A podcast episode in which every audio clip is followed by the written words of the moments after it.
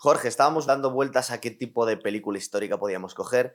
Y esta peli, que vamos a debatir si está bien o no, pero nos lleva a un periodo de la historia que no habíamos visto, que es el final del Imperio Romano de Occidente. Sí, es un periodo poco tocado. Y, Sí. y además eh, es, es un género, a ver, poco tocado. Es decir, las películas, es un peplum, vamos a dejarlo, película de estas de la antigüedad. Claro, al final son siempre, no son películas bélicas, pero son siempre pelis de conquistadores, gladiadores. eh, y aquí es una que va de filósofos, cristianos, paganos, es decir, que es un- como temática, es una temática que no se ha tocado. nada, es una peli española Sí, que se gastaron 70 millones. Es verdad que lo hicieron en inglés con actores Sí, eso es. internacionales. Pretendían ganar mucho dinero, pero de taquilla fue un fracaso. 70 millones contra Ah, sí. 39. Sí, pues no, no sabía eso. Estaba- Eh, aquí la vimos, yo creo, con relativo a ganas, ¿no? Ágora. Sí, de sí, Amenábar. sí, además tuvo bastante, bueno, sí, se- o sea, tuvo publicidad, tuvo hasta su pequeña polémica, sí, yo creo que estuvo bastante en cine. La ¿no? polémica es un poco, bueno, como tantas Bueno, veces, sí, muy claro, chorra, ¿no? Que era una película de cristiana, sí, eso igual luego lo comentamos y tal, ¿no? Pero aquí, en varios países sí hubo, sí. Pero muchas veces, eh, cuando a la gente no le gusta el relato que tiene de la historia en su cabeza, le parece que es un ataque contra, pero no vemos aquí nada. Bueno, es que igual a lo mejor toca un tema, claro, es, a ver, toca un tema más pinoso, es decir, porque entran temas de, de religión, es decir, el comienzo del, de- bueno, el comienzo del cristianismo, final del paganismo y Bueno, diciéndolo rápido, a los cristianos que los viste de negros. Y el uniforme es muy parecido a los indios del templo maldito. ¿Verdad? Con el turbante, que le falta ir sacando corazones, pero si nos los imaginamos a gente del ISIS o talibanes. Como sí, bueno, la película sí, efectivamente, le falta un poco el turbante, así como van de negro, Sí, así. con sí, turbantes efectivamente, también, los, parabolanos. Los Parabolani, los- sí, es verdad.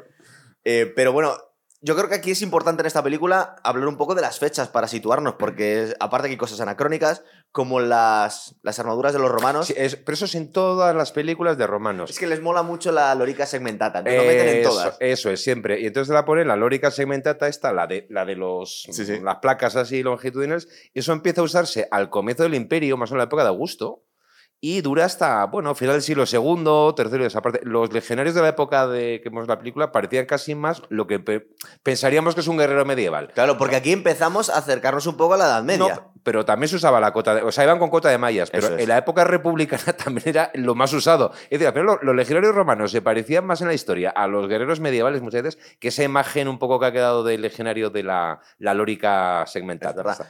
Para hablar un poco de. Como de pa- paso de Semana Santa, al final son siempre los romanos, para entendernos. Para poner las cosas un poco en su contexto. eh, yo es que estaba pensando que no nos han traído a la historia del cine, pero ni una película grande ni pequeña, eh, al Imperio Bizantino, jamás. Bueno, sí, bueno, esto siempre sí vino bizantino, realmente es una, sigue siendo Imperio Romano. Lo Continuación de, del Imperio Romano, Bueno, es que el. Imperio Romano fue hasta que cayó Bizancio. Lo de bizantino lo llamamos, a ver, lo de Imperio Bizantino lo decimos nosotros. Ellos se llamaban siguieron romanos. hasta el final, y era el Imperio Romano. Pero al final habla- hablaban griego ya, ¿verdad? Entonces, bueno. Sí, bueno, a ver, es que la mitad oriental del imperio, a ver, la administración, el ejército, pues sí, hablaba latín, pero bueno, básicamente la lengua de cultura era, era, era el griego. Los emperadores romanos tenían dos secretarios personales. Sí. Uno que era el del secretario latino y otro que era el secretario griego. Pero todos los decretos, el imperio romano era bilingüe. O sea, todos los decretos imperiales se publicaban habitualmente en griego y en latín. Claro. El griego era la lengua de gran parte de la población de la mitad oriental del imperio, incluso en las zonas que no era la lengua mayoritaria, era como la lengua franca, es decir. Para hablaros de las fechas, aquí se supone que estamos al principio de la película del 391. Sí. Recordar que el Imperio Romano de Occidente cae en el 476, pero estamos en Egipto, en Egipto, en Alejandría. Esta parte del imperio, digamos que la parte correspondiente a Oriente, si es la parte correspondiente al Imperio Bizantino, llega hasta el 1453, pero no Egipto. Egipto cae mucho antes, ¿verdad? Sí, bueno, pero vamos a ver, es que curiosamente cuando la película empieza, claro, la película no lo cuenta, pero es con un arco que son casi 25 años, porque el Exactamente este se- 29, desde el Sí, eso es, 391 más o que queman, yo creo que son los restos de la biblioteca de. Alejandría, Sí, bueno, ¿no? Serapeo, luego luego mencionamos, sí. hasta que muere Hipatia, que se supone que es el 415. 415, eso es. Han pasado 29 años y, y no han, Y no Raquel han Bates está nada. igual de fresca, toda la perfecta. maravillosa. Sí. Es la mujer de Daniel Craig, por cierto. Sí, en realidad. Pero bueno, también eso son las convenciones de las películas, es decir, tampoco la vas a... Que 29 años no son nada. Igual por situar históricamente lo que me decías tú, cuando empieza la película, el emperador eh, sigue habiendo un único emperador para todo el imperio. El que- último, El ¿verdad? último emperador que fue Teodosio, nacido en aquí al lado de Segovia, en Coca, por cierto. él era emperador hispano. Él cuando muere, recuerdo, si no recuerdo mal la fecha, en 395, Sí. divide. El imperio se había dividido ya antes. Era imposible que una persona gobernase aquello, entonces siempre lo de los coemperadores se iba practicando mucho tiempo. Entonces, Honorio eh, deja a los dos hijos, entonces Honorio y Arcadio y Honorio. Honorio queda en Occidente, Arcadio en, en Oriente, para que cogobiernen. Bueno, uno en Occidente, en Oriente. Pero eso tampoco se pensaba que iba a ser definitivo, realmente. Terminó siendo definitivo porque luego el emperador de Occidente terminará desapareciendo, ¿no? Y quedará el de Oriente. Pero, Pero con todas las guerras civiles que tuvieron en el Imperio Romano, a veces había facciones que estaba se dividía el imperio entre, por ejemplo, partidarios de Pompeyo, de Julio Sí, César. sí, no, pero sin llegar a las facciones, ya por ejemplo, a principios del siglo IV se ha practicado lo que se llama la tetrarquía. Sí. Eh, lo de, bueno, el sistema que puso Diocleciano, que era un follón aquello. Porque eran como dos Augustos que eran coemperadores y dos Césares que eran cocésares que eran con los sustitutos. Entonces iban como rotando aquello. Entonces, para tener un poco en cuenta las fechas, en el 391, cuando empieza la película y se quema el Serapio este de Alejandría, Serapeo, sí. todavía estamos hablando del Imperio uni- Romano Sí. unificado, pero cuando termina la película se supone que ya se había dividido. Sí, ya gobierna en Oriente Arcadio, no sé si se había muerto y, en, y ya pues en, en Occidente había quedado Honorio. Los dos hijos de Teodosio. Dos fechas interesantes, Jorge, que no van a venir muy bien para la película.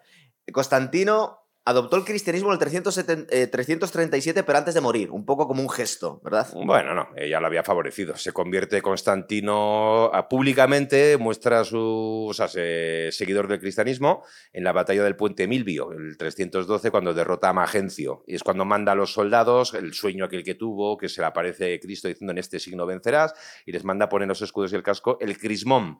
Que es eso de que, que parece una P con una X, Sí. que no es una P, es una Ro griega, la R griega. Bueno, y entonces lo que pasa es que Constantino favorece el cristianismo y se bautiza en el lecho de muerte. En esa época, en el siglo IV, normalmente el bautismo se tomaba o muy de adulto o en el lecho de muerte, porque el bautismo implicaba casi llevar una vida muy, muy, muy, muy comprometida. No es como ahora que te bautizan y bueno, pues ya eres Se cristiano. lo para hacían justo para no, ir a- para no ir al infierno, ¿no? Justo Eh, antes. Eso es, eso es.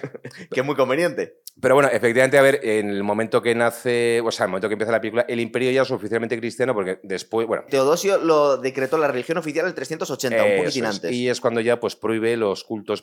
No, no, a ver, no prohíbe el paganismo, no se persigue a los paganos. Si quieren, pues ir siguiendo paganos en su casa, digamos, ¿no? Sí. Eh, y públicamente lo siguen Como siendo. los y debaten, sí, un poco. Pero prohíbe los, los cultos paganos y sobre todo los cultos con sacrificio. O sea, lo que se considera inaceptable es el sacrificio de animales, ¿no? A Dios. O sea, que es. Luego tengo aquí dos fechas interesantes, yo creo también, que es eh, cuando Alejandría cae, Alejandría, Egipto, deja de ser imperio romano por los asánidas, por los persas, en el, en el 602. Sí, lo que pasa es que luego el emperador Elacrio lo recupera. Lo recupero un poco después. Pero luego llega la invasión árabe y entonces digamos que ya eh, pierde Entonces, el cristianismo, que también es, es delicado porque los coptos siguen ahí desde Mm. entonces.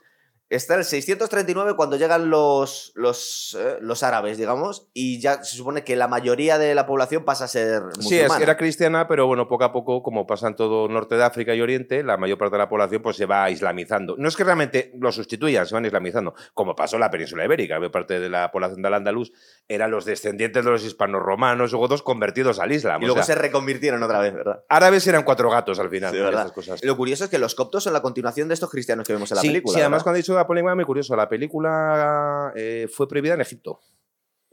Hay instancias de la iglesia copta que consideró que aquello era una blasfemia y no sé qué. Entonces pidió al gobierno egipcio, al gobierno egipcio que la prohibió y fue prohibida en Egipto la película. Que resulta que no son tan poquitos, es un 10% de la población. o sea, no son cuatro gatos. Se sintieron aludidos, digamos, los coptos, ¿no? Como los herederos de los cristianos de Alejandría. Los que son- apedrearon a, a Hipatia. Eso es. Eh, bueno, la película nos cuentan. Hay muchas cosas muy anacrónicas, ¿verdad? Porque. ¿Qué parte de, de la liberación de la mujer tenía esta, esta señora que estaba. eh, estaba enseñando como si fuera una profesora universitaria de forma muy moderna, no la enseñan en la bueno, película. sí, ¿no? no, pero es que se enseñaba así, ¿eh? Sí, sí. Bueno, a ver, lo de la liberación, bueno, tampoco. O sea, que sí, sí que es histórico. A ver, Hipatia era hija de, eh, de un gran matemático, astrónomo, que fue Teón, eh, que se han conservado gran parte de sus obras, comentarios a, pues, a Ptolomeo y demás. Y era, pues, una mujer que destacó mucho en matemáticas, era, decir, una matemática muy. eh, muy avanzada, y bueno, también en filosofía. Entonces, a ver, en esa época tampoco había, en el mundo antiguo, no había universidades públicas en el sentido que lo entendemos ahora, era un poco como mm, una cosa como más bien privada, por así decirlo, una academia privada. Y daba clases públicamente pues, a la élite de Alejandría, eso sí que está documentado. Y durante muchas décadas lo hizo, era una persona con muy buena relación con los círculos de poder, o sea que sí, públicamente enseñaba, no, era no, es anacrónico. Eh, este Zeon, que era su, su, padre, era el director del Museum, que lo llaman, que era una especie de era universidad, librería, bueno, y era, era em, un símbolo del paganismo en Alejandría. Bueno, ahí, ahí cae cierto anacronismo porque realmente el famoso Museo de Alejandría con su biblioteca anexa ya había desaparecido. Eh, no la, biblioteca original, que ya se dijo que con Julio César se quemó una parte. Eh, luego sobrevivió. Realmente parece ser que debió desaparecer con toda seguridad durante las grandes guerras civiles y una invasión persa con los disturbios que hubo en el Imperio Romano en el siglo III, que Alejandría sufrió, fue saqueada varias veces y demás, ¿no? Eh, lo que pasa es que, bueno, seguía siendo una ciudad culturalmente muy poderosa. Y había una institución que era el templo de Serapis. Serapis fue una especie de dios que se inventó uno de los Ptolomeos, que era un dios medio griego medio egipcio, Serapis, ¿no? Un dios inventado. Entonces, en el templo de Serapis, el Serapeo, que era el gran templo pagano de Alejandría, que seguía... El que vemos en la película con una maceta en la cabeza. Eso es. Ese es la maceta, es que además era, se representaba así a Serapis. Aunque teóricamente los cultos habían sido prohibidos, pero vamos, seguía funcionando, se era tolerado. Pero oye, em, había mucha permeabilidad entre religiones, ¿no? Porque este Serapis era una especie de Zeus para algunos, ¿no? Sí, era una especie como medio Zeus, medio Osiris. Una o Júpiter, digamos. Bueno, eso es, una cosa así. entonces tenía el templo del Serapis, Serapio tenía una gran biblioteca que se la conocía como la biblioteca hija o no sé qué. Entonces era hasta cierto punto como un duplicado de la que había sido la gran biblioteca de Alejandría. Parece ser que la de Serapio estaba más especializada en literatura, un poco así de artes. Lo que pasa que luego la destrucción de con la revuelta esta, el objetivo no fue destruir la biblioteca. Eh, la destrucción del templo de Serapis, pues parece ser que esa parte de la biblioteca se quemó también. Eh, eran como los restos de los papiros que se habían salvado de la biblioteca. Bueno, le llamaban la biblioteca hija, era como una especie como de sucursal de la que había sido la, la gran biblioteca de Alejandría. Aquí vemos, aunque son compañeros de clase, que hay paganos y cristianos, ¿verdad? Sí, eso era además totalmente habitual en esa época. a ver, nos imaginamos las lindes entre los paganos en esa época era gente muy religiosa. O sea, Hipatia, por ejemplo, una mujer pues, que entregada. La filosofía de moda entre los paganos era el neoplatonismo, que era una especie de misticismo, o sea, muy religioso, casi prácticamente monoteísta. Entonces, muchas veces la línea de divisoria entre paganos y cristianos era mucho más tenue. Había una zona muy gris entre unos y otros muy, muy amplia. Porque la peli, yo no sé hasta qué punto es histórico, nos ponen a los paganos como los pijos ricos Un poco así, y los cristianos como los pobres. Pues bueno, luego ah, hubo mucha, mucha Sí, pero por ejemplo es relativo, porque uno de los grandes discípulos de Hipatia, que sale la película, que no, sé si es Rupert, no me acuerdo el nombre del actor, es eh, Sinesio de Cirene, que era, fue obispo. Sinesio era cristiano y fue obispo, y fue uno de sus grandes eh, discípulos. Casi todo, muchas de las cosas que sabemos de Hipatia es gracias a Sinesio, que habla de ella, le escribe cartas. Se nos han conservado las cartas que escribía Sinesio a Hipatia, no las respuestas de ella. Y él es cristiano, es obispo, tenía una cultura clásica, o sea, eh, Sinesio no era, no era un inculto, tenía toda la cultura clásica, eh, también era científico, sabía mucho de matemáticas, de astronomía, y habla siempre de Hipatia con auténtica devoción, la considera su maestra, aunque no fuese abiertamente cristiana. Em, aquí también tiene sentido hablar un poco del supuesto ateísmo de Hipatia, que parece que es una interpretación un poco libre, porque ya era neoplatónica lo que estabas diciendo. Sí, creo hay, hay, una biografía que es la más documentada, que es la de una, es una académica polaca, eh, María Dielska, que está publicada además en español, la podéis leer. Entonces ella dice que, bueno, era así, ella estaba un en esa onda del neoplatonismo muy místico. Y entonces dice que probablemente incluso más una pagana, bueno, mm, más que, probablemente no se, debía sentir gran devoción por esto de los mm, dioses paganos, es decir, pero bueno, tampoco había caído, digamos, entrar el cristianismo, igual uno le convencía, pero con simpatías hacia el cristianismo, es decir, una persona en el fondo muy religiosa, seguramente. Eh, pasa que ya se dijo que incluso Octavio Augusto tenía pinta de ser ateo, que no se creía mucho todo este rollo de los dioses, ¿Cuál crees tú que fue la razón por la que el imperio fue optando por el cristianismo? Porque ganó popularidad, porque también se dijo que por razones políticas, que no es que los, los, eh, emperadores pasaran a creer Primero, pues seguramente, como defiende un historiador francés, que murió hace poco, por cierto, eh, Paul Vain, que era muy buen historiador, en gran medida por la decisión de Constantino.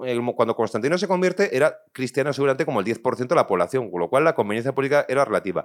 Claro, en el momento que los, los emperadores se hacen cristianos y lo favorecen, pues bueno el que quiere trepar puede seguir, si quiere, si quiere puede seguir siendo pagano, pero si le quiere caer bien al emperador, se pasa.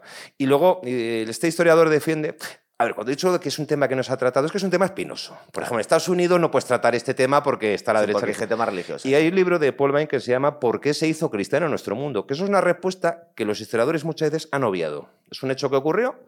Para el creyente, pues bueno, triunfó el cristianismo porque es la religión única La verdadera, verdadera. ya está todo sé. explicado. Pues bueno, es pero bueno, para los demás no nos explica no eso.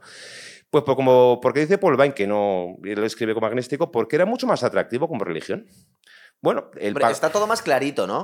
no, pues sobre todo el paganismo son como unos dioses que viven ahí a lo suyo Hacen lo que les da la gana. pasan de los eh, pasan de o sea pasan un poco de los humanos pues bueno te hacen un favor les haces un sacrificio y el otro dice no el otro era como un dios personal es un dios personal que él habla a todos y a cada uno de los súbditos del imperio da igual que sea el emperador da igual que sea un esclavo eh, lo dice Paul que es un poco como la imagen esta de- del reclutamiento de Estados Unidos, el que aparecía con el dedo. Yo soy Dios y te estoy hablando a ti, a ti mismo. Y dice, bueno, te propongo un juego fabuloso de la salvación eterna, del pecado. Y dice, como religión, era mucho mejor religión que el paganismo. Luego había una cosa, el cristianismo era una religión exclusiva y excluyente. O sea, los paganos van a otro sitio, ven unos dioses y los identifica con los suyos. Sea, pues este se parece a Júpiter. Pues no sé, no es cierto. En ese sentido, no, no eran excluyentes. El cristianismo sí lo es. ¿No crees que el sacerdote cristiano o el obispo cristiano tenía más autoridad que, que el sacerdote pagano? Es que el sacerdote pagano era un funcionario Claro. del Estado, o sea, era un señor laico, entre comillas, la palabra laico no tiene sentido fuera cristianismo, pero era un señor laico que, bueno, pues hacía sacrificio a los dioses y el resto del tiempo vi- vivía como señor normal, no era esta especie el emperador a través del cristianismo tenía más poder. Eso es. También podía controlar Podía- un poco. bueno, hay unas... A ver, lo voy a decir una cosa. Claro, eh, frente al paganismo, las religiones monoteístas, digamos que eran, funcionaban mejor. Lo que pasa es que el judaísmo es verdad que era exclusivo y excluyente, pero los judíos nunca tuvieron gran ánimo proselitista. Eran No, los nuestros eh, y... Los otros son gentiles y no. Sí, eso es, y no pasamos todo. Pero claro, luego las dos religiones monoteístas surgidas del judaísmo, que son, como sabemos, el cristianismo y el islam, además de ser exclusivas y excluyentes, son proselitistas. o Lo sea, curioso es que ninguna está en contra de, de- de la esclavitud. Que eso hay que tenerlo un, po- un poco en cuenta. Es decir, No, eh, es- se- se- de hecho se mantuvo perfectamente. No, no, a ver, se mantiene lo que pasa, sí, pero también hay que. A ver, eh, el cristianismo antiguo no era el rollo este que eh, a veces existe de liberación de los esclavos, pero sí también es verdad que mucha gente probablemente humilde. eh, por ejemplo, se sabe la enorme expansión que tuvo al principio en la aristocracia romana entre las mujeres. Eso es muy curioso. Bueno, pero a todo, a todo ser humano le dice que es alguien. Vale, tú vas a seguir siendo esclavo hasta que mueras, o tienes que obedecer al emperador, o tienes que. Pero tú digamos que tienes como ser humano hijo de Dios, que tienes un alma inmortal, en el fondo eres tanto como el emperador. No sé cómo, cómo sé cómo explicarlo. Y tu vida importa, eres Sobre algo. todo cuando te mueras, vas a ser igual. Cuando te mueras, vale. Ahora Ya, ya, mismo pero, pero el paga- frente al paganismo, claro, esa religión pues tenía la de ganar. Claramente. Sí. No porque fuese más verdadera ni auténtica, sino que estaba, mm, desde el punto de vista del marketing religioso, pues una religión mucho más efectiva que el, que el paganismo. Sobre todo desde un punto de vista político también era mucho más útil, porque tenía mucho más control de- del pueblo. Bueno, sí, el- hombre, claro, es que ahí en ese sentido Constantino, se- seguramente este historiador Ubaid piensa que él fue sincera, o sea, que se convirtió sinceramente al cristianismo, pero claro, evidentemente Le venía bien era, es decir, tenía eh, sus ventajas, es decir, ¿no? tener ahí a los sacerdotes, ¿cierto? Eh, y este revanchismo que había de vosotros nos habéis masacrado a nosotros, ahora masacramos nosotros a vosotros. Sí, bueno, es que había un problema. Alejandría tenía una fama terrible en la antigüedad porque era una ciudad que vivía en continuo estado como de revuelta. Era, fam- era famosa la pesadilla de gobernar Alejandría. Eh, siempre había revuelta. Eh, en Alejandría, por ejemplo, una especialidad, antes de que el cristianismo se expandiese tanto, el siglo I, el segundo de- después de Cristo, era siempre las peleas eternas entre los griegos y los judíos, que estaban, bueno, suena esto un poco así, que, que se estaban siempre dando. Era una ciudad famosa por su tendencia, digamos, a la revuelta. Entre los cristianos también se, se peleaban en Alejandría. Hubo un obispo antecesor del que sale la película, no me acuerdo cómo se llamaba, que unos años antes de esos sucesos, que el obispo fue arrastrado y despedazado por las calles, pero por la facción cristiana contraria, no por los paganos. O sea, por la que Bueno, estaban- eh, yo que soy muy fan de la historia, por ejemplo, de Bizancio, las fiestas que tuvieron ahí, es decir, se estuvieron matando entre ellos durante toda la historia. De- Hay un problema. Eh, Constantino, por ejemplo, eh, favorece el cristianismo. Constantino, además, es el que convo- lo convoca, pero es el que convoca un poco el famoso concilio de Nicea, en el cual se empieza a definir lo que va a ser la ortodoxia católica y. Se descarta lo que nos gusta y se Sí, elige un poco. Pero claro, luego está la facción contra. Siempre están peleándose por el tema de la divinidad de Cristo, la naturaleza. Bueno, unas cosas teológicas bastante abstrusas para nosotros. Eh, luego, por ejemplo, sucesor de Constantino, su hijo Constancio II, eh, era seguidor más bien de la tendencia de los arrianos, que era otra facción. Bueno, luego llega Juliano, que quiere volver a poner, eh, quiere volver a poner el, el paganismo. Teodosio opta por lo que él empieza a conocer como ortodoxia va a ser un poco el para entendernos con cierta lo que va a ser el catolicismo catolicismo o, la, o en versión griega la, el rollo ortodoxo este oriental no y ya por ejemplo empieza eh, a perseguir Teodosio a los herejes. A Teodosio se le debe haber eh, ordenado la ejecución del primer hereje que fue un gallego además. Cristiano, ¿no? ¿Eh? O sea, estaban matando paganos y estaban matando sí, el, el, famoso Prisciliano. Prisciliano era el jefe de la secta que creo que se llamaba como el pelagianismo, que era pues otra facción. Entonces fue llamado a Treveris a la presencia de, de Teodosio a que se explicase, como le gustan las explicaciones, lo mandó a ejecutar. Y es el, es el primer hereje ejecutado por el poder civil. Eh, Vemos la clase de Hipatia con las dos facciones, que bueno, hay un poquito de tensiones entre paganos y cristianos, por eso son todos compañeros de clase. Tenemos al, la historia esta de Davus, que es el, el, esclavo, enamorado de... Bueno, están todos detrás de Hipatia, ¿verdad? Sí, es que, claro, es un poco como... Bueno, además sale una, aquí una, una Raquel Weisz angelical. Yo quizá, a ver, eh, es una actriz que a mí me gusta mucho, otro ejemplo, quizá la película la veo un poco monocorde, toda la, casi toda la película. Personalmente, ¿eh? o sea, no... Quizá porque quiere hacer un personaje así muy místico, distante, ¿no? Pero vamos, que eso de que sus clases había paganos y cristianos, eso es real. O sea, que porque en aquel momento lo había. No, no, no había esa división. O sea, luego se llevaban bastante bien. En... Hasta que se lía parda, ¿verdad? vemos en la película una especie de meeting en la que están discutiendo delante de unas llamas los, los paganos y los cristianos. Está este Amonius, que es el líder de los parabol, parabolanos. parabolanos. Sí, eso es. Bueno, es que a ver, entre los cristianos luego había de todo, está claro, porque vemos los cristianos, eh, Sinesio es el obispo culto, eh, griego, eh, criado en la literatura clásica, sí, fue obispo de Cirenaica, en la actual Libia. Y este pues es un, bueno, pues es un cristiano culto, no sé qué. Luego, en Egipto había un problema, es que en Egipto había en esa época una división también étnica fuerte. El cristianismo se había expandido mucho entre la población nativa de Egipto, que hablaban, hablaban egipcio, los los coptos, y estos digamos que eran más cañeros, por así decirlo, más radicales, que son, era esa especie como de milicia cristiana que había en Alejandría, que eran los famosos parabolani, que era un poco como la fuerza de choque de las facciones cristianas. A mí me recuerda un poco a la policía religiosa iraní, ¿no? Nos pone un poco ese rollo. que van... los, pinta así, ¿no? Así como poco creo que la película fue prohibida en Irán también, ¿no? Sí, porque recuerda demasiado a ciertas cosas. La película le da caña al fanatismo religioso y más que al fanatismo, al uso político de la religión, que eso es un tema, o sea, igual podemos discutirlo de si es la película anticristiana, ¿no? Yo creo que no. Yo creo que no. Los que cobran también bastante son los judíos que pillan en medio, ¿verdad? Bueno, sí, porque es que en los hechos históricos el follo que se acabó liando eh, a ver, Hipatia mm, eh, se convirtió a partir de la Ilustración en un mito de la filosofía y la racionalidad masacrada por los cristianos, también pues la última pagana, no sé qué. La realidad muy distinta. Hipatia cayó como víctima colateral de un enfrentamiento político, político eso es. entre el obispo Cirilo, San Cirilo, porque es santo de la Iglesia Católica y de la Iglesia Ortodoxa eh, Oriental, y el prefecto Orestes, que además había sido discípulo y amigo que de... la peli es Oscar Isaac, Oscar Isaac que ahora se ha hecho muy famoso, pero en este momento, en el 2009, que la peli conocido, era poco conocido, ¿verdad? Y era cristiano también él. Entonces bueno, la peli se hace después. Sí, no, no, pero era, o sea, se, sabe que, se sabe que era cristiano, Oscar Orestes, o sea, que era, pero cristiano pues, de los cultos, por así decirlo.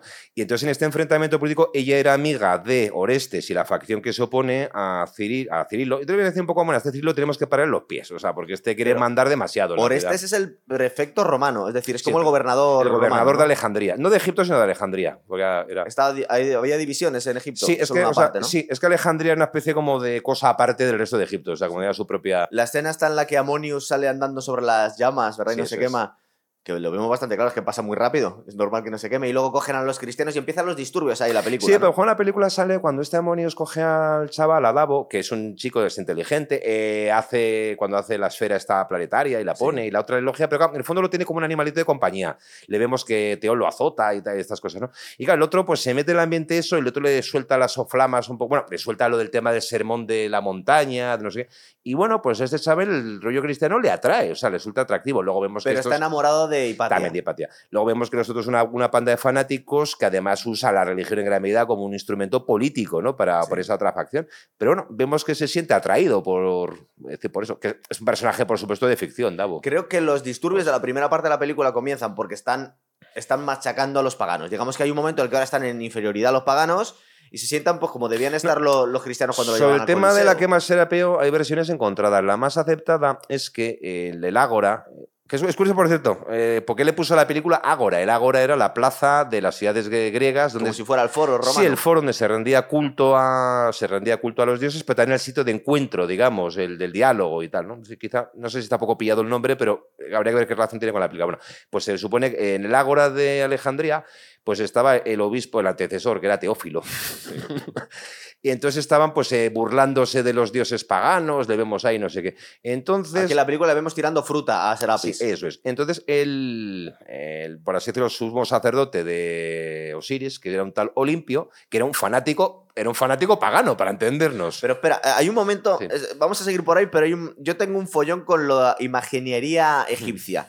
Porque tenemos una mezcla de griego, romano y egipcio. bueno, pues que era Alejandría, era Claro, eso, sí. pero eso está bien, ¿tú crees que está bien plasmado en la película? Porque vemos las, peli- las puertas, los relieves son como si Sí, muy estuviéramos egipcio, en muy las- sí, las muy egipcio. pirámides. Sí, pero, ¿no? sí, pero sí que se. Hay monumentos de época romana imitando el estilo egipcio. ¿eh? O sea, hay templos. o sea, se seguía usando ese estilo Porque egipcio. los romanos sí. eran bastante prácticos, ¿verdad? Luego eh, asimilaban los dioses y les cambiaban sí, no, el pero nombre, sí ¿no? que en época romana se siguen construyendo templos a la egipcia, ¿eh? O sea, no, eso no está. A Osiris lo eh, hicieron la equivalencia con Júpiter también en algún momento. Más, sí, se, inventaron a, a, a Serapis, que era la mezcla de los dos. era como una especie como de metes a Osiris, a Zeus en la batidora y te sale Serapis. Con una maceta. Con la maceta en la cabeza. Bueno, pues Olimpio, el sacerdote sumo del templo, eh, junta a su cuadrilla, van al, al ágora y se lía y se A matar cristianos. A matar cristianos fueron.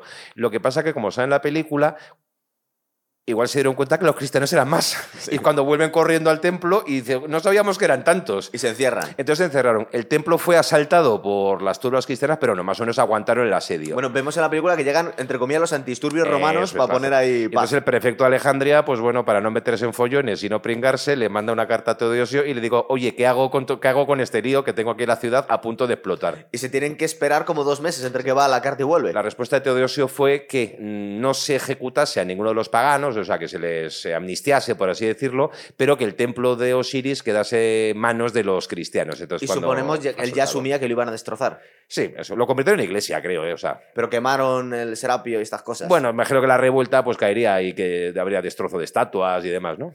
Sería tan dramático, nos imaginamos con la película. Bueno, es que la película lo que hacen es quemar el resto, lo que Sí. queda de biblioteca, ahí- ¿no? ahí se ve pues quemando los papiros, sacándolos y demás. Intentando rescatarlos. Un poco así como...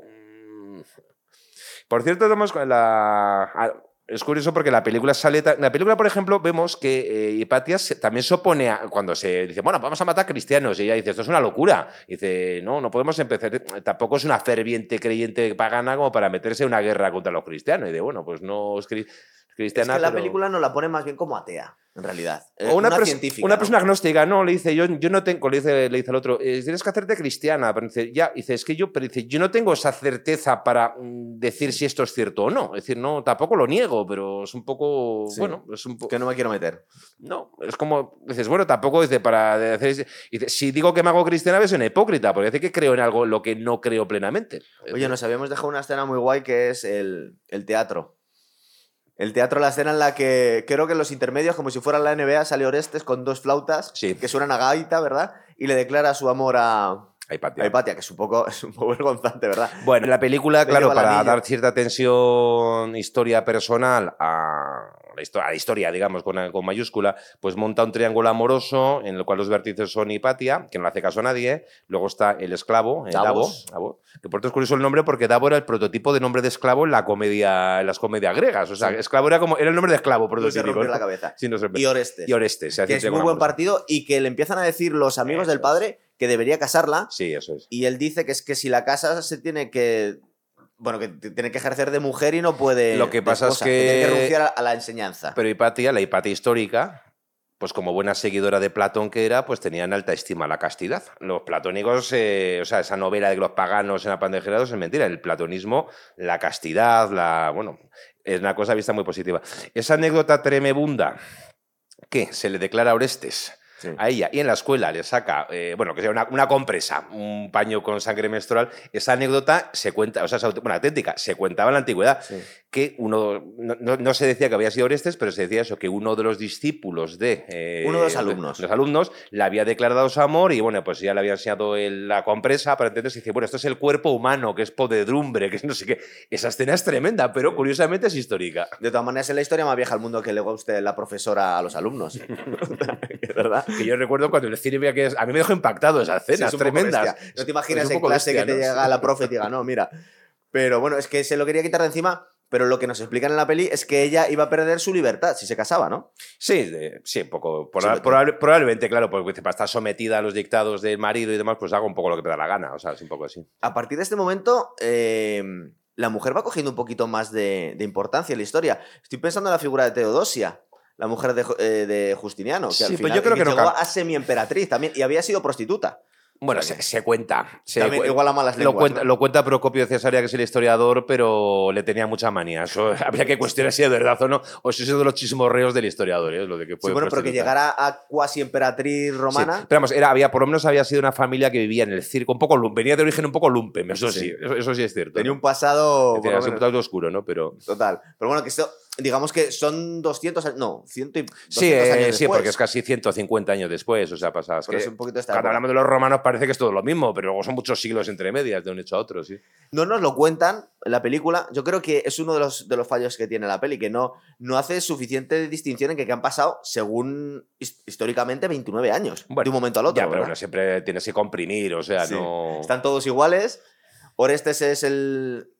Iba a decir el Herodes de aquel momento, ¿no? Pero Sí, bueno, es el- ha ascendido en la escala política, ha vuelto de Constantinopla ya con un cargo público importante y se enfrenta pues a, a Cirilo, que es el nuevo obispo y que también quiere medrar y mandar cuando es un enfrentamiento de los... Es cuando Cirilo empieza a perseguir a los judíos. Sí. Eso, eso realmente sí, eso es la historia que lo que se conoce de cómo acabó la hepatía empezó el follón por la persecución que empezó Cirilo contra los judíos, los protegió Orestes y así es como se fue montando el bochinche entre, entre los dos. un O sea, los judíos est- un poco como fueron la excusa, que estaban ahí en Sí, medio. un montón, acabó en un programa contra los judíos, bueno, parecen cosas muy actuales y demás, y tuvieron que abandonar en gran parte la, la ciudad. Entonces, claro, Orestes como prefecto imperial tiene que proteger a todas las poblaciones del imperio y además, pues bueno, eh, se da cuenta que, mm, que eso puede llevar a la ciudad a la revuelta. Eran famosos los judíos de Alejandría por su tendencia además a la revuelta. O sea, no se Sí, porque aquí contestan por sí, claro. sí, es que contestaron además, o sea. Total. Entonces es cuando probablemente hubo una... Es decir, eh, en medio de esas revueltas es cuando se parece ser que Hipatia actuaba como consejera, eh, no solo espiritual, sino de También política, de- política, de, y política. Y es cuando fue fijada como objetivo por los partidarios de Cirilo. Llama la atención ella metiéndose, entre comillas, en el Senado. Bueno, el Sí. Senado, lo que, como llamemos, el sitio de reunión aquí. Porque no tiene pinta de que permitieran la entrada a mujeres. Bueno, pero eso es una cosa dramática. O sea, podían Sí. hablar tranquilamente en su casa, ¿no? Pues lo aparece, aparece en el Senado hablando y le dice, ¿por qué viene una mujer aquí a decirnos nada al otro, no? Sí, o sea, sí, eso... Eh, también se me había olvidado que este amonio parecía que iba a ser el villano de la película y, bueno, mu- muere a la mitad. Digamos que es, también es utilizado por el obispo, ¿no? Este tío, que es como el, el jefe de los, de los fanáticos. Sí, ese, ese- bueno, personaje histórico, el amonio es el- es otro personaje de ficción, pero creo que la, la anécdota de que le dieron en una de estas revueltas, le, casi le rompen la cabeza una pedrada a Orestes, unos cristianos, y que lo mandó a ejecutar, si, o sea, es de la, es está la historia, ¿no? De los follones aquí de estas revueltas. Esto recuerdo que lo vimos hasta en Roma, HBO, que los romanos, cuando estaban en Alejandría, normalmente sufrían porque no tenían suficientes tropas para controlar a la gente. Aquí digo, que era una, que ciudad, tienen. era una ciudad que era considerada un polvorín, o sea, y además se, se verá, fa- eh, creo que uno de los historiadores que comenta todos los líos, eh, o sea, de la antigüedad, eh, Sócrates escolástico, se llamaba, con semejante nombre, siempre comenta la tendencia, la facilidad con que los alejandrinos se revolvían y se sublevaban por cualquier causa, o sea, que era un poco así, era, era famoso. Pero bueno, pero vamos, parece ser que el asesinato de Hipatia fue más político que religioso. De hecho, se conocen bastante bien los hechos por un historiador que es cristiano y que lo deplora y considera, dice algo así como dice el asesinato de una mujer que era virtuosa, filósofa, eh, gran sabia, etcétera, y dice es una gran vergüenza, decía, para la iglesia de Alejandría y Teófilo, lo escribe un cristiano. Con lo cual esa interpretación de que era mm, matar a una pagana por pagana o filósofa, que es la que se ha dado la historia, no es, no es demasiado... En la peli le aconsejan tanto Oreste como Sinesio que Sí. se bautice, que se bautice, para poder sí, protegerla. un poco protegerla y demás. sí. Y de alguna forma los romanos hacen lo que hicieron con Jesucristo, se lavan las manos, ¿no? Dicen, eh, no bueno, pues ya, ya sabrás tú lo que te va a pasar. Está muy bonito el giro porque al final Davos se ha dado cuenta que son unos fanáticos y no sabemos si le falta tirar la cruz, pero se va un poco Y escandalizado. para, ¿verdad? y para evitar que evitarle que sufra más, pues la, la. Por la amor, carga. por amor la, la asfixia. La asfixia un poco antes. Eh, históricamente dicen que fue horrible lo que le hicieron a esta mujer. Sí, ¿no? bueno, hay varias versiones, pero te la con, dice con, una- con unas conch- con trozos de concha, óstraca, dicen en griego, que eran, podía ser, la óstraca puede ser tanto las conchas de los eh, moluscos como, los, como trozos de vidrio, trozos de, o sea, más o menos de, o, sea, eh, o de, de cerámica cortantes, que la despellejaron y la fueron cortando a trozos y demás, y, Sí, y, luego, una quemaron los, barbaridad. y luego quemaron los restos. Sí, fue una muerte bastante horrible. Parece ser que también es una licencia artística que se coge a Menábar, eh, lo del heliocentrismo de Hipatia. Bueno, aquí también es para darle cierta eh, Sí, porque dramatismo. Si, solo ha descubierto, creo que fue, no el astrolabio, pero otro tipo de, de instrumento de navegación Bueno, y que era muy buena matemática. Sí, se la, bueno, del astrolabio parece la anterior, no, no lo inventó ella. Sí que fue una matemática muy famosa. eh, sus obras no se han, no se han conservado hasta cierto punto. Eh, es- destacó como destacó como matemática y además muy, se especializó mucho en comentar los cortes cónicos, cuando las, eli- las elipses, Las para elipses. entendernos, que es una parte más difíciles de la, o sea, de la geometría. Y aquí mezclan churras con come- sí, merinas. eso es. Se nos han conservado obras de Teón, de su padre, que son comentarios, eh, entre otros, a Ptolomeo. Hay que Losdale Sí, luego ese, es el abad de... El abad del nombre de la rosa. del hombre de la Eso rosa, es. es verdad. Es un último papel, pero bueno, el, el último papel de superproducción, entre comillas, que leemos. Bueno, pues escribió sobre eso.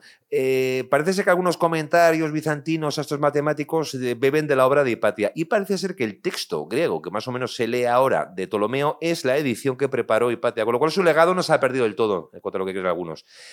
A ver, aquí se inventa esto. A ver, a ver, es una ficción que a mí me parece maravillosa. Sí, muy bonita. Es verdad que nos dicen, se adelantó 1200 Sí, años a Copérnico. eh, a ver, el Está ahí sistema... la cosa. Para ponerlo en términos llanos, que la Tierra y el resto de los astros giran alrededor del Sol y no al revés. Sí, pero el problema, el problema realmente no era ese solo. El sistema de Ptolomeo era geocéntrico.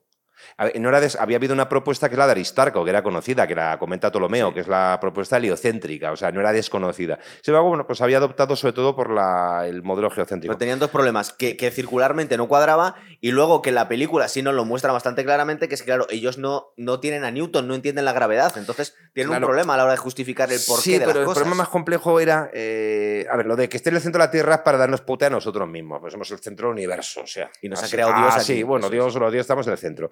Y luego queda un problema, claro, para los griegos, ¿cuál es, eh, la figura geométrica más perfecta? El círculo, con lo cual las órbitas tenían que ser circulares. ¿Cuál es el problema? Que tú ves luego los movimientos de los planetas y no son circulares.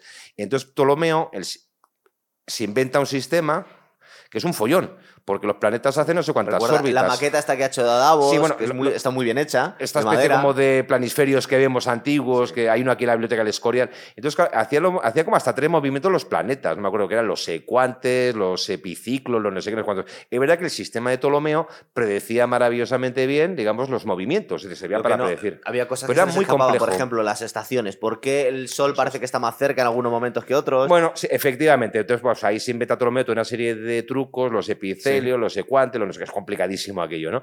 Y entonces, claro, está cuando dice el- el la intuición del esclavo, pero es como muy complicado este sistema, tiene que ser más simple, más simple. no solo dice Orestes, tío. O, o- o Oreste, Dice, tenía sí. que ser más. Esto es demasiado. Sí, dice, no demasiado creo que Dios, sofisticado, o sea. eh, lo haya hecho tan chapuceramente, es verdad. Eh, también están pensando ah, en momentos en la causa. Recuerda que hablan un poco de la gravedad Sí. también, por qué no nos caemos. Eh, Eso es, están sí. los, los cristianos más gañanes todavía discutiendo sobre si la Tierra es plana o no, Eso es. ¿verdad? Sí, no, pero aquí además eso es un mito. Los cristianos siempre creían que la Tierra era redonda y los cristianos estudiaban a Ptolomeo y aceptaban el sistema de Ptolomeo.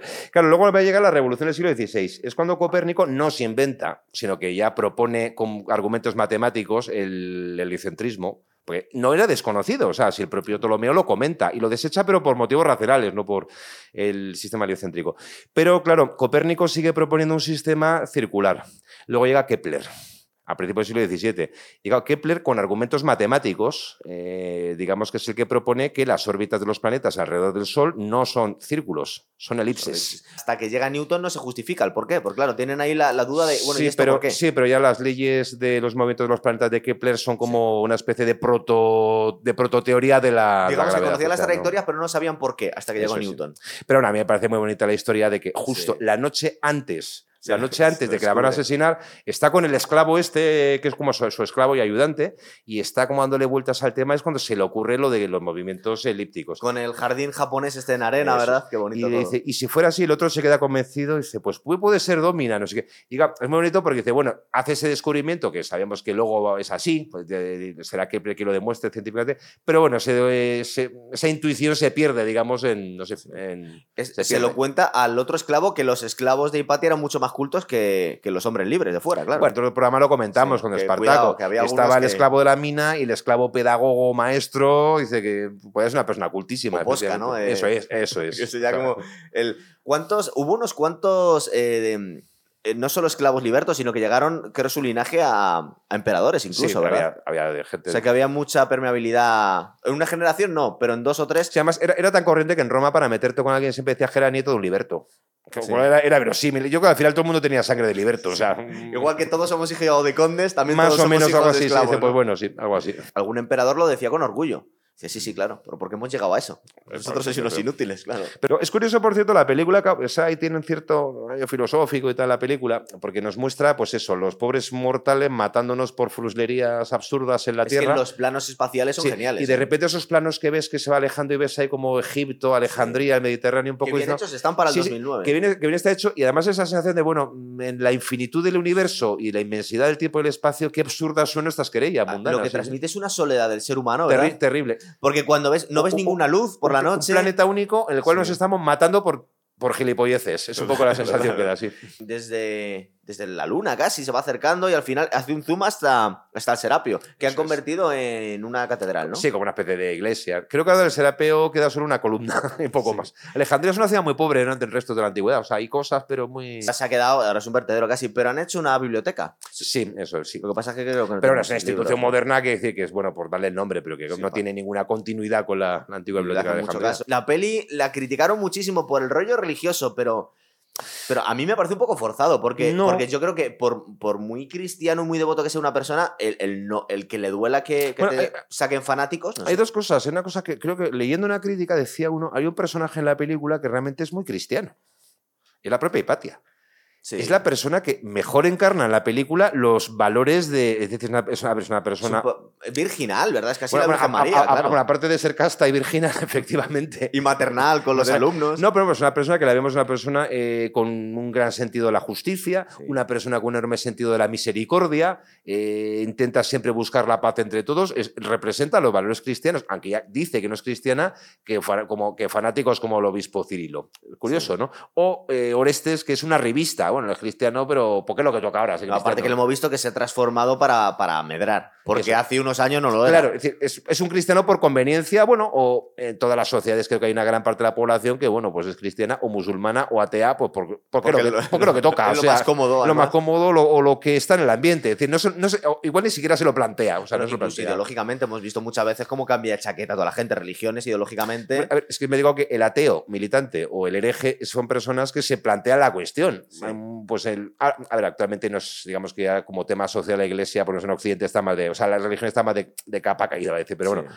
Cuando antes era ir a misa obligatorio, pues había mucha gente que iba a misa, o bueno, porque había que ir. Pero tampoco le daba muchas vueltas. Y tampoco le daba muchas vueltas. Dice, bueno, iba a misa, cumplía con las cuatro cosas al año que se le pedían y chimpachum. O sea, eso en todas las épocas ha ocurrido, con toda seguridad. ¿Sabes esa tesis? Yo no lo sé, yo creo que es un poco darle vueltas, pero que una de las razones por las que el Imperio Romano adoptó el cristianismo decía que que prometiéndoles eh, la vida eterna a los esclavos les tenía más amarrados. que, hubo menos revueltas eh, esclavas con el cristianismo que antes del cristianismo. sí, pero yo creo que no es muy eso porque además sí... Se apurar mucho, ¿no? Sí, las últimas revueltas fueron las de Espartaco y hasta que el siglo II, antes, o sea, primero de Cristo, el 70, luego no hubo grandes revueltas de, y el cristianismo se empieza a expandir o en el siglo IV. O sea, tantos siglos, pues no...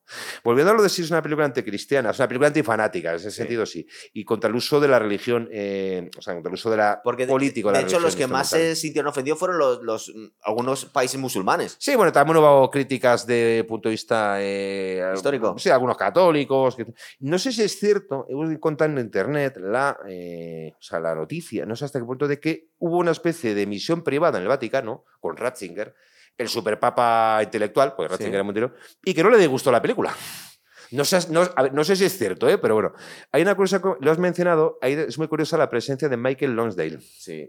Eh, este actor franco-británico, el abad del nombre de la rosa, era un ferviente militante católico francés. Ah, sí. Sí, además era, él, me acuerdo que pertenecía a un grupo, bueno, no me acuerdo qué grupo, y una persona muy, muy, muy comprometida con, El nombre de la rosa, que era un tío bastante miserable. Ah, no, me- sí, el abad. Y entonces Michael Lonsdale es una persona que era muy... Y yo no creo que él hubiese participado en una película que él hubiese considerado antirreligiosa. Es, es muy curioso. Sí. Es paradójico que una persona tan devota cristiana como fue en la vida haga de último pagano, incitando. O sea, hay una ironía ahí. un poco, Bueno, ¿no? pero es que eh, también muchos griegos se enfadaron con la película de Alejandro porque le ponía como homosexual. Y Bueno, Bueno, vamos ya, a ver. esas cosas. ¿Qué queréis?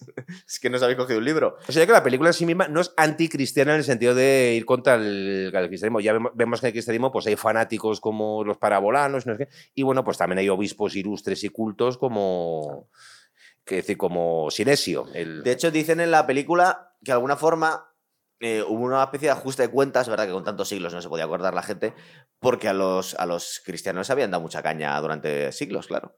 Les habían Sí. echado a los leones, les sí, habían pero, perseguido. sí, pero no hubo ese revanchismo. O sea, el, el paganismo se fue apagando, por así decirlo. O sea, no, no, sé, no, hubo, no, no hubo una persecución de paganos, para, para entendernos. Se fue apagando. es que, como os hemos comentado, el paganismo romano era una cosa muy relativa. Ya la gente no sabía ni qué creía. Y sobre todo dependiendo de la región. Porque, por ejemplo, aquí en España hubo durante muchos años el culto a Isis, ¿no? Que era una cosa así. Bueno, sí, a ver, es que además en la antigüedad esta eh, romana, o sea, había, a ver, había un montón de religiones, claro. no solo el y luego depende ya. del, del- del país, claro. Estaba muy de moda los cultos de origen oriental. Entre el ejército romano estaba muy de moda el culto a Mitra, que era un dios de origen persa. Una cosa que se había expandido muchísimo en el Imperio Romano en el siglo IV y que le dio muchos dolores de cabeza a los emperadores cristianos fue el maniqueísmo, de ahí la Sí. palabra maniqueo, que era una mezcla, eh, un profeta en Persia en el siglo III, Manes, que hizo una mezcolanza entre el zoroastrismo con elementos budistas y cristianos. Eh, porque un rey de Persia lo mandó a ejecutar porque no le gustaba. Bueno, pues entonces el maniqueísmo fue perseguido en Persia y los maniqueos huyen al Imperio Romano y ahí se extiende muchísimo. Que de ahí vino, era una especie de cristianismo, pero muy dualista, con Sí. un principio del bien y el mal y demás. O sea, que era una. Más luego, que cuando hablamos de cristianismo, habría que hablar más bien de cristianismos. Muchos. Porque había muchísimas facciones, grupos. o sea, se va definiendo y perfilando como una especie de corriente ortodoxa, por así decirlo, oficial, para entendernos. Pero claro, iban dejando víctimas a los lados. Un poco más adelante, eh, lo que es el mundo cristiano se dividió por lo menos en cuatro obispos, ¿no? Estaba el de Sí. Alejandría, el de Jerusalén, el de Constantinopla y el de Roma. En esta época, los que decir, lo que el- quien decide lo que es la ortodoxia o no, no es ningún obispo ni en concreto, son los concilios, los concilios de la Iglesia. Había papas en Roma, pero bueno, la Papa Roma es el obispo de Roma, pues un señor respetado, escuchado, pues el heredero de San Pedro, pero no tenía ni, ni remotamente la, esa preeminencia que ni pretendía tenerla. No que era el Papa moderno. No era el. Papa moderno ni medieval que conocemos. Porque el Papa moderno medieval fue un poco una continuación del poder romano, de- del Sí, emperador también. Pero eso va surgiendo a lo largo de la Edad Media, a partir del Papa Gregorio Magno, de- a partir de Carlomagno, es un, periodo, es un proceso muy largo. Entonces, eh, la peli tiene cosas muy interesantes.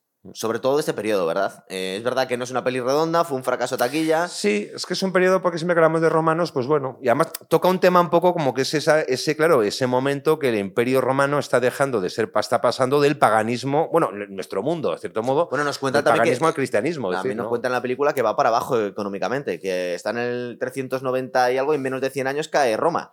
O sea, que Sí, iba pero- para abajo Sí, económicamente. pero Roma, Roma, el Oriente sigue a lo Sí, suyo, sí, les va bastante va bien. Eh, en breve nos estrenan, esto ya lo hemos fusilado esta peli, pero Jorge, en breve nos estrenan Napoleón, tío. Sí, ganas de a ver, a ver qué hace Ridley Scott. Tiene muy buena pinta, ¿eh? Eh, Lo que pasa es que parece ser, está el rumor, que lo hacía también Joaquín Phoenix, que le dando la vuelta a la película, Ah, ¿sí? que no iba a ser, No. que, que digamos que, que se come tanto el- la película al final que le han dado otra vuelta distinta. A lo mejor no es tan histórico, porque históricamente, venga, vamos a hacer una porra. Las pelis que hemos visto de Ridley Scott, Es como una Eh, sí, otra no. Es decir, un poco. está Gladiator, que mola Sí. mucho, pero bueno, está El Reino de los Cielos. Ya empieza a hacer aguas. eh, luego está la de Robin Hood, que es terrible. Ya, pero bueno, eso Terrible. histórico, bueno, algo tiene. Bueno, historia, ya, bueno, ¿no? pero digo de género, a ver, género, Sí. bueno, sí, género histórico, o sea, de género de, de- de antigüedades, para entendernos. Claro, luego estaba el último duelo, que vuelve a, vuelve a ser bien, el verdad. gran Ridley Scott narrador. Y yo tengo la duda de a ver si esta va a ir por el lado del último duelo Gladiator o va a ir por el lado de Robin Hood. Eso ahí. Tiene una pintaza. tío. Aparte, yo he visto planos que están fusilando de algunos, de algunos cuadros. Hay un cuadro así de Sí, Napoleón pero, y pero- luego está pero el tú, mismo plano. pero tú ves las imágenes de Robin Hood en un tráiler y dices, ¿cómo mola esta película? Luego la veías y era como que estás mirando el reloj a ver si, a ver si acaba, o sea, ¿no? Pero Robin Hood no era muy histórico. ¿no? Bueno, algunas cosas. Bueno, digo, Ricardo Corazón de De- León. y película tal. antigua esa de Sí, es verdad. Sí, tengo curiosidad por verlo. No sé cuánto va a durar, por cierto, porque es complicado comprimir la vida de Napoleón en... Yo tengo las memorias ahí que te las enseñé. Escritas por él. Lo que pasa es que parece el libro de Pedro Sánchez o de cualquier político, porque os está narrando él en. Hombre, claro, vida- no se va a poner mal a sí mismo, claro. propaganda. Me recuerda, más que los libros de Pedro Sánchez o de Bill Clinton o de un político moderno, se parece mucho a los diarios de Julio César, Ah, sí. que era cojonudo todo, que aparte te explica por qué estaba masacrando galos, porque es que casi lo pedían a gritos en los diarios de Julio No, César. no, no leído las Medina, pero habla de. Julio César además hizo una cosa maravillosa, que se habla de sí mismo en tercera persona. Sí, no, eh, Con lo no. cual parece que, parece que no es él. O sea, César llegó y ordenó que no sé qué, entonces siempre mantiene como un distanciamiento muy No, en las memorias estas, eh, Napoleón va de campechano. Lo que pasa es que le vemos que muy humilde no debía ser el hombre, pero, Pero creo que las dictó a no sé quién en San... Bueno, no me acuerdo la historia, no, no lo he leído, pero... está muy pero bueno. Él dice que las firma él, pero no sé. Eh, va a ser en breve, vamos a intentar En hacerlo. el mes de noviembre. Sí, en ¿no? cuanto salga la peli la hacemos, ¿vale? Muy bien, Bueno, pues, nos vemos para, nos vemos para para la próxima. Venga. Chao.